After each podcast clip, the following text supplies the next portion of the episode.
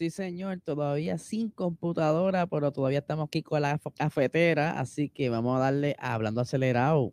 Hablando Acelerado es auspiciado por Anani, bienestar natural para tu vida. Búscalos en Instagram como AnaniPR.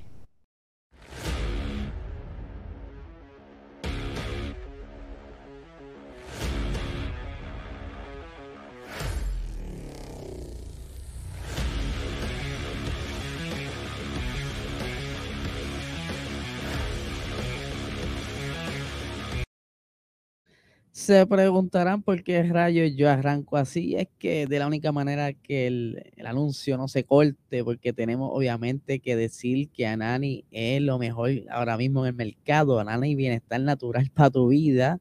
Eh, búscalo en Instagram como AnaniPR y ananifarma.com eh, para que veas todo el listado de productos y todo donde los puedes conseguir los diferentes dispensarios, porque ustedes saben, si te quieres quitar el estrés, la ansiedad y todas esas cositas para estar viviendo, mira, en paz y relax y sin dolores.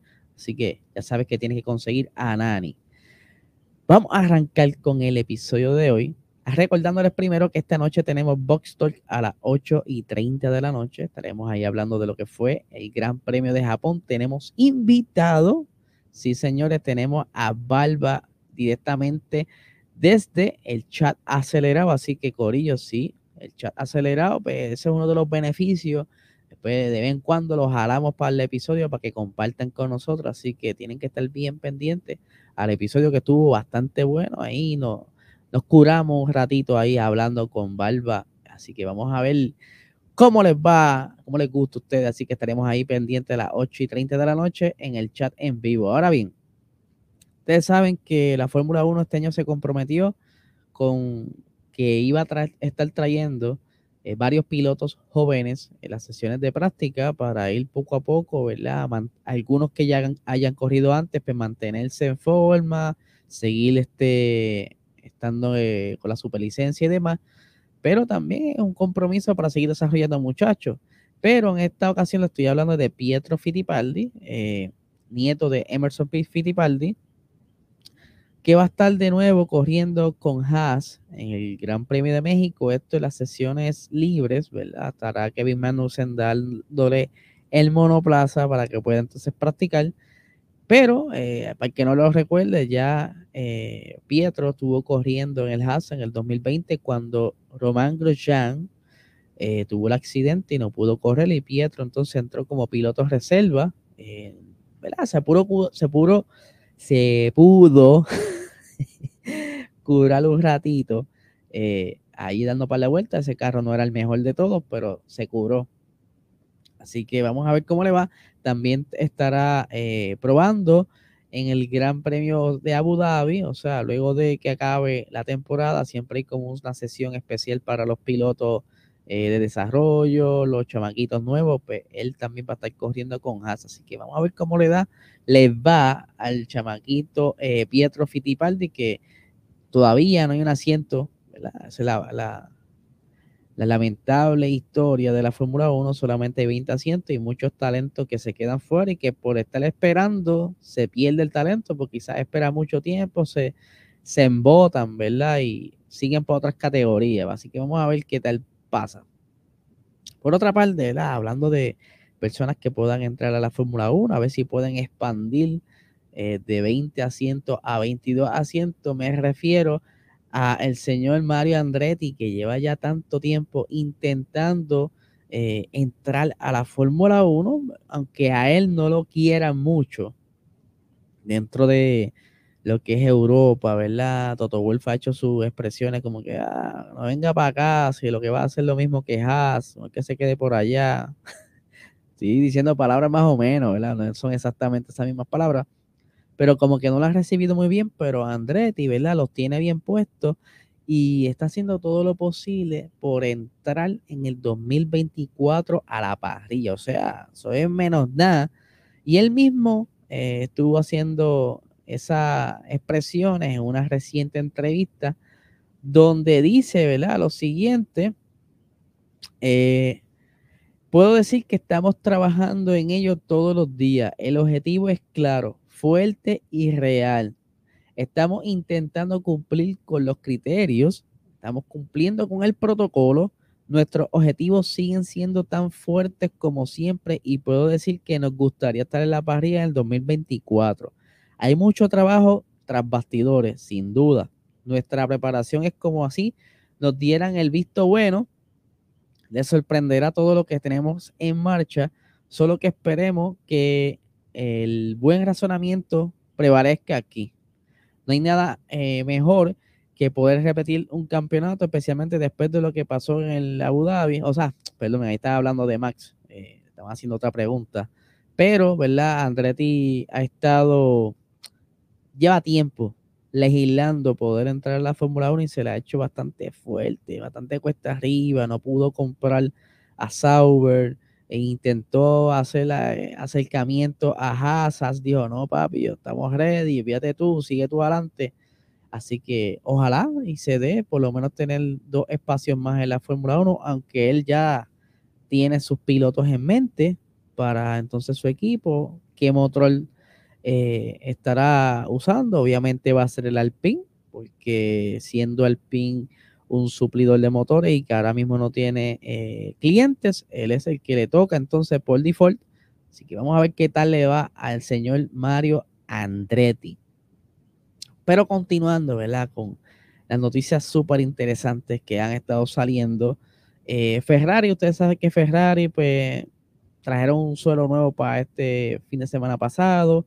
Eh, han estado todo el año haciendo unos ajustes, aunque no han sido mucho las novedades que ha traído Ferrari, pero ha estado trayendo, ¿verdad? Y se ha visto quizá las mejoras, luego de Spa, como que vimos un poquito bajar el desempeño, todo lo que se apunta es que fue por lo de las nuevas, eh, los nuevos reglamentos, perdón, de lo que es la TD39, que esto es para evitar que la gente esté utilizando eh, pisos flexibles y todo esto demás. Y han estado como que sufriendo un poco. Red Bull no tanto, porque parece que se preparó para eso, ¿verdad? Eso pienso yo, no es necesariamente lo que está sucediendo, pero pudieron, ¿verdad? Como que controlar los daños y no perder tanto ritmo como Ferrari sufrió en unas cuantas décimas. Pero aún así, han mantenido, porque, eh, perdón, han podido conseguir qualis, ¿verdad? Las poles, pero no han podido sacarle provecho a esas poles. Y eso es otro problema aparte, que le hemos hablado mil veces. Eh, las decisiones que han estado tomando dentro del equipo no han sido las mejores, pero yo creo que Ferrari ha sido de los primeros en que va a abandonar el carro del 2022, porque todavía incluso McLaren estaba trabajando con unas mejoras, vimos cómo trajo esos sidepods, que lo más probable sea lo último que hagan, pero Ferrari lo más probable, ¿verdad? Lo último que va a estar trayendo es ese suelo, ¿verdad? Esa, esa mejora, ese suelo que según Matías Binotto les funciona, ¿verdad? Pudieron ver resultados positivos. Eh, lo que fue el poquito Gran Premio de Japón entre la práctica y la, y la quali. Así que ellos estarán entonces con todo lo que les sobró y comenzarán a trabajar en el Monoplaza 2023 yo creo que es un movimiento astuto, ¿verdad? Y yo creo que eh, Red Bull debiera hacer lo mismo para que no tenga sorpresas el próximo año, pero que será como que un retiro muy temprano para entonces no va a poder luchar por el segundo, la segunda posición, será suficiente. Eso hay que verlo en el camino, pero sabemos que aparte de crear un buen carro, van a necesitar una buena estructura dentro de su eh, empleomanía que tienen que ver con los ingenieros, ya sea de estrategia, eh, quizás en, el departamento de reliability, ¿verdad? Que estén constantemente previendo algún posible problema antes que suceda. Esto en donde yo trabajo se le llama mantenimiento preventivo, ¿verdad? Que estén eh, observando el monoplaza y viendo el comportamiento y haciendo estudios de más o menos cuánto puede durar una pieza y eh, cambiarla antes de que suceda algún revolú. Pero él va a estar entonces, o sea, Ferrari, van a estar ahí luchando con Mercedes porque según, ¿verdad? Todo apunta que ellos se sienten ready para el próximo año y que hace falta, ¿verdad? Que tengamos una lucha al frente con estos pilotos, ¿verdad? Este monstruo que ha hecho Red Bull, porque hasta lo que tiene en el momento le funciona. Así que yo espero que el año que viene no se ponga como que a, cambiar mucho, porque eh, pudiera ser que les pase como Mercedes, que tenían como que una buena filosofía, decidieron irse por algo más extremo y no les funcionó. Así que Ferrari ahora va a comenzar a hacer esos drafts, a tomar toda la información que tuvieron recogiendo todo el año, ¿verdad? Lo que les funcionó, lo que no les funcionó, ir estudiando a ver cómo lo pueden mejorar y ver si el próximo año, como siempre han dicho, el próximo año venimos mejor, a ver si en efecto pueden entonces eh, darle la pelea a Red Bull y defenderse del posible Mercedes que venga con su comeback. Así que vamos a ver qué pasa. Por otra parte, ustedes saben que el Gran Premio de Japón fue problema por el agua mucha agua, mucha lluvia y la visibilidad era bastante difícil, ¿verdad? No era tanto que pareciera ser que cada carro pudiera estar ocasionando un propio aguacero, o sea, eso se veía como una nube enorme cuando están en esa arrancada, no sé si lo recuerdan, eh, pero Max Verstappen se estará, se estuvo ofreciendo para poder hacer algún tipo de prueba con eh, Pirelli, ¿verdad? Pirelli es el manufacturero de las gomas de la Fórmula 1, que ellos hacen todos los compuestos, ya sean los de seco como también los de lluvia, y que él ha estado hablando sobre las deficiencias que tiene la goma de lluvia, ya que él dice que una de las razones por la cual no están, ¿verdad? No, no los pilotos no quieren usar las gomas extremas de lluvia o full wet es porque son demasiado lentos, ¿verdad? Dice, aquí tengo unas palabritas de él. Dice, creo que necesitamos mejores neumáticos para la lluvia. Si te fijas en lo que pudieron hacer en los años 90 a principios de los 2000 con esa cantidad de agua en pista. Estaría contento de tener algunos días de test y probar diferentes tipos de neumáticos, pero necesitamos neumáticos de lluvia mejores porque creo que las lluvias extremas actualmente son simplemente demasiado lentos y no pueden desplazar mucha agua. Por eso todo el mundo intenta cambiar rápido al neumático intermedio porque son mucho más rápidos por vuelta.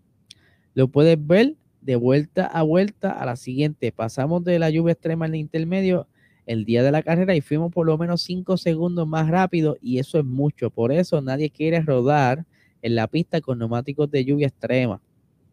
Eh, aquí finalizando lo que él dice, lloviendo como llovía cuando sacaron la bandera roja con los neumáticos de lluvia extrema, creo que hubiera sido difícil pilotar, pero si lo compara con hace 20 años, habría estado perfectamente bien hace 20 años. Eh, así que deben haber, debe haber una solución. No es una crítica porque me, me, encantaría ayudar. Y yo creo que ya que se proclamó. Eh, campeón, pues quizás sea como un descanso para irse de campamento allá a las instalaciones de eh, Pirelli con uno de los monoplazas de Red Bull, hacer ciertas pruebas a ver si Pirelli entonces puede conseguir algún tipo de neumático que lo ayude a, desplazar el agua, pues, ¿verdad? Que eso es lo primordial, que desplace el agua, que tenga grip, pero entonces que juegue con un compuesto que genere más velocidad. Pero entonces yo entiendo que si va a tener mejor pegada y demás, lo más probable pues, se tienda a degradar más rápido, porque entonces tendrían que jugar con la dureza. Digo, estoy yo, ¿verdad? Sacando como que conclusiones de cómo pudiera estar funcionando eso. No, no sé exactamente cómo es porque no estoy allá, ¿verdad? No soy ingeniero de, de gomas, pero, ¿verdad? Sacándole un poquito de lógica, creo que tendrían que hacerle ese compuesto un poquito más blando para que tenga mejor grip pero la cuestión de la lluvia, ¿verdad? El desplazar el agua, yo creo que ahí tienen que combinarlo con algún tipo, no sé, de setup en la parte trasera del monoplaza, alguna chapaleta, no sé, para que entonces no levante tanta agua y puedan, eh, puedan los muchachos correr y tener entonces una carrera como se supone que sea, eh, porque antes siempre se corría. Y ahora pues se ha, hecho, se ha hecho un poco difícil con todos estos carros nuevos, que lo más probable no, no se lo imaginaban que iba a ser un tostón, ¿verdad? Obviamente la Fórmula 1 siempre, todos los años, están eh, evolucionando en cuanto al reglamento, cogiendo todas esa, eh, esas oportunidades, como es la ingeniería. La ingeniería es una constante, ¿verdad? Evolución, siempre encontrando una mejora donde, donde nada es perfecto. En el mundo de la ingeniería nada es perfecto, siempre hay oportunidad de mejora. Así, así es igual la Fórmula 1, que es, que es un proyecto que cada año ¿verdad? evoluciona y es algo sorprendente porque es yo creo de la ingeniería más rápida que hay ahora mismo dentro del planeta, porque tú puedes ver los efectos quizás de una carrera a otra, si tiene algún problema puede encontrar la solución. Así de interesante la Fórmula 1. Así que gente, este es el episodio de hoy. Les recuerdo que se suscriban, ¿verdad? Este, queremos llegar a los mil suscriptores. Yo confío en ustedes, vamos a hacerlo para antes de que termine el año, llegar a los mil suscriptores. Eh, también les recuerdo que si están en, formato audio podcast, eh, dale cinco estrellitas, deja tu review y obviamente no te olvides de Anani. Y esta noche Box Talk a las 8 y 30 de la noche. Así que nada, gente, no les quito más tiempo. Que tengan excelente día.